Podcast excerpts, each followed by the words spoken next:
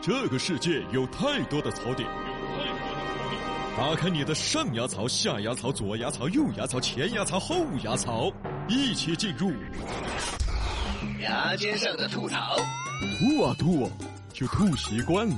牙尖上的吐槽，吐啊吐啊，就吐习惯了。李老师，嗯嗯，我最近翻阅了我们的族谱，哦我惊讶的发现了一个事情：哦，你的爸爸不姓卢。你爸爸不姓卢，哎，你看你这个人不讲道理啊！怎么了？我爸爸本来就不姓卢啊！我天啊啊！不说这个，我爸爸能姓卢吗？有可能哦。哎，啊，不说这个，我发现啊，我居然是一位名人的后人。花嗯，就你回去翻你的家谱，对嘞，你发现你是一位名人的后代。对嘞。哪个呢？一说出这个人的名字，大家都认识谁呀、玉皇大帝。我是玉皇大帝的后人。我当时翻出这个族谱，我都惊呆了。我，我手机呢？嗯，你我要咋子？？我要报警！报啥子去？这有一个人可能在搞诈骗，你爪子哪个搞诈骗你？要不然你把手机给我，你爪子嘛我？先给你打幺二零。幺二零爪子？这个人可能神经病要犯，你 我怀疑应该是猫儿冒风啊！幺二零搞快哈！哦你要爪子哎？请问你要爪子？哎，我 我，哎呀，我是玉皇大帝的后人。 哎，那比哥，嗯那你坐这儿咋子啊？爪子？你早就该上天了噻！哦，这个好解释嘛。啊嗯可能还没到时间。哎，等到了那天啊，自然有天兵天将来接我。先喊幺二零的接嘛，你爪子哎？先喊幺二零来接嘛。哎呀，等到天兵天将，先等一会儿。哎呀，先喊幺二零接嘛， 李老师，哎我晓得，我走那天也把你带上天去享福。不去不去，享啥子福？哎呀，毕哥，啊说我们搭档了八年。爪子啊，这翻过年比杨秀第九年哦，啊爪子嘛，长长久久嘛，哎，九年了啊！爪子嘛，我都没发现你病得那么重啊！药还是不要停，回去喊胖头鱼接到熬起，一直要吃起啊！比比， 不说了，不说了，我就知道你不信。废话谁信那下面这个新闻，你估计也不信。啊？什么新闻呢？江苏有一个女的说自己是孙悟空的后人，哎，那你身上有没毛啊？不晓得嘛，现在是冬天，她穿的比较多。神经病啊！你孙悟空的 后人。再说了，人家孙悟空那是佛家弟子，人能结婚吗？人家，你咋不说你是如来佛的后人呢？哎，那更不能结婚了的嘛。这名江苏的女子叫做菲菲，菲菲，二十九岁了。有一天，她就去了一个地方，说自己是孙悟空的后人。我特别想知道他是怎么判断的。她还去验验证验证检测了。验证，哎，他还带了一块石头嗯，和一撮毛。你看他去验证的时候，他带了东西，哎，一块石头，嗯和一撮毛，嗯，把石头和毛带到复旦大学找专家检测 DNA。那那块石头，它的意思就是孕育孙悟空的灵石呗。啊，那一撮毛啊，他的意思就是说是孙悟空的毛。魔怔了是吧？啊，你们来验一验，看我的 DNA 跟这个毛接不接近。哎呀，消息传开以后啊，很多的媒体就转载啊。嗯，二十九岁的菲菲就成为了风口浪尖人物，有人说她纯粹是为了炒作自己，想红想疯了这。个绝对是疯了嘛！哎，哦，比起孙悟空，可能你说你是猪八戒后人还靠谱点儿，哦， 因为人家猪八戒嘛，毕竟在高老庄耍过朋 友的。哦对了嘛，那孙悟空那儿耍过朋友嘛？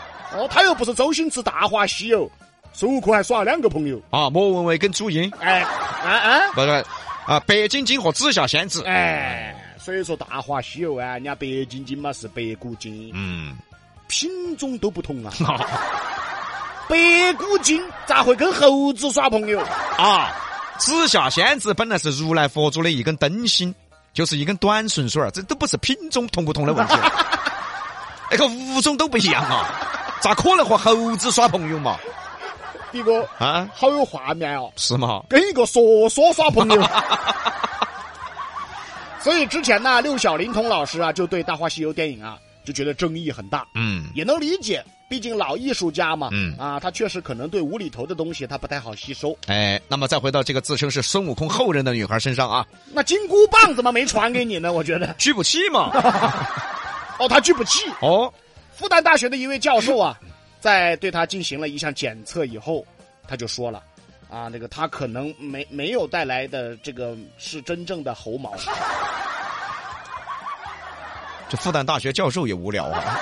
就意思是什么呢？嗯他说他是孙悟空的后代，嗯他就带了一撮毛去检测，嗯结果这个毛都不是猴毛， 疯子，我觉得他而且这个零食啊啊石头和这个所谓的猴毛都没有识别出菲菲是否是孙悟空后人的真正有用信息。识别什么识 别？我就要检查那个脑，这检查 DNA 爪子嘛，还该检查脑不壳。哦对了嘛，啊检查下脑壳有包。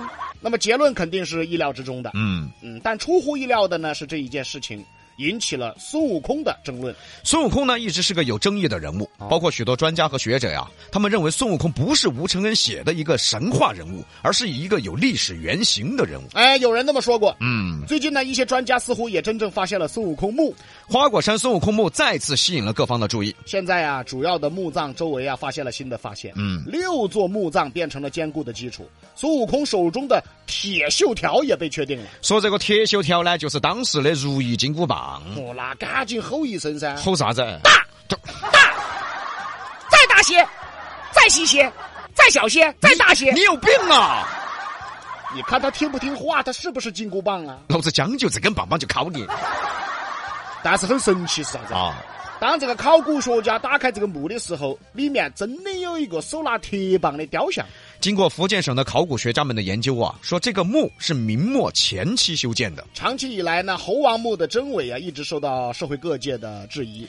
墓葬出土文物的研究成果往往成为了鉴定孙悟空墓的有力依据。啊，考古学家说哈，孙悟空墓呢出土的石碑，现在呢已经被确认为是一种非常特殊的石灰石，嗯，几乎不可能造假的。哎，同时呢，在孙悟空手中握着的生锈棒的判断结果，专家们认为长圆棍是传说中的冰冷神铁，它是纯粹而且有价值的。造福他噻，丈夫咋子？大大再小些，再大些，啊再小些，李老再师大些，他就是块铁，他听不懂人话啊，啊。能喊变大还要得啊，李老师，嗯哼，你直接变到最大，杵到月亮上头去噻，以后开车都可以到月亮上头去。顺便再取几个卫星下来嗯。对了嘛，哦。继续说孙悟空墓啊，在墓中的发现是填补了中国考古学领域的一个空白了。可能刚刚打开收音机的朋友以为我，因为我们在开黄腔，嗯我们说的这个孙悟空墓啊，嗯，可能是孙悟空这个人物的原型，对，不是说那个神话人物，哎，原型是这个人物的原型，嗯啊，不是那个真正上天入地的孙悟空啊。，对，哎，至于网友心中的真假呢，相信各位自有判断了。嗯，有一句话说嘛，啊，真做假事嘛，假也亦真嘛。在《西游记》中所描述啊，经过调查核实，圣人墓比吴承恩的《西游记》是早了两百年的。当然了，我们也可以客观的认为，神话人物也可以通过实际人物来编撰嘛，原型嘛。对呀、也许几百年前历史上真有这样一个人叫齐天大圣，只是他长得像猴子，还喜欢随时拿一根棍子。啊，后来因为这个人物的原型，根据他可能编撰的孙悟空的形象。哎，就好像以后哈，如果有人想写一部神话小说，哦，里面的英雄他不是猴子，哦哦他是只沙皮狗嗯，武器是一根蹄膀，那这个原型就可能是李老师噻。对了，哪个大哥，你你这两件事，说第一，等于我长得像沙皮；啥叫等于？ 还有第二件事，哎，我拿蹄膀当武器，你吃完了嘛，一根骨头嘛，对吧？那我还不如拿一根大葱呢。葱太软了。就说这意思，真的很有可能孙悟空是有原型的啊而！且在《山海经》里面有记载，啊，对，《山海经》也记载了李老师。哎，记载你那里都是各式各样的动物怪物。那你算神兽。那我谢谢你啊， 《山海经》中曾有记载呀、上古时代大禹领命治水，在铜钵山淮水碰到了水怪吴之奇，祸乱一方。啊，据当地的部落首领呢也讲述了这一只青色的啊，身体是啊，这个青色，头是白色，嗯并且生的一双金色的眼睛，而且眼睛里有的光啊，如同闪电一样逼人啊哦，总体就像一只猿猴，个子足有五丈。而且呢，最令人惊讶的是啊，这个水怪出生的地方竟然是花果山。随后，大禹前往秦观，与他大战三天三夜，最后把他压在了淮水的龟山脚下，一压便是五百年。哎，这是《山海经》里面的。哎，对，那大家看看，这种是机缘巧合呢，还是真的跟孙悟空有点相似呢？不论是他的出生地，还是被镇压五百年，再和与大禹有密不可分的联系，这些都是讲的大圣孙悟空。因此就出现了又另一个说法了，嗯，说这个孙悟空可能就是《山海经》当中的这个无知奇，虽然说呢，很多专家呢都在研究孙悟空到底存不存在哈。但是我们相信啊，嗯，对于我们中国人来说，都希望孙悟空是真实存在的，因为他就是我们国人心中的超级英雄。哎，是精神层面的，哎是，我们曾经都崇拜过的对象啊。所以李老师，现在你该相信了噻，我相信啥子啊？我是玉皇大帝的后人。相信了，哎，那比哥说，升天嘛！ 啊，你去看一下你们祖先，我带你一起去找他。我不去，我不去，我不去。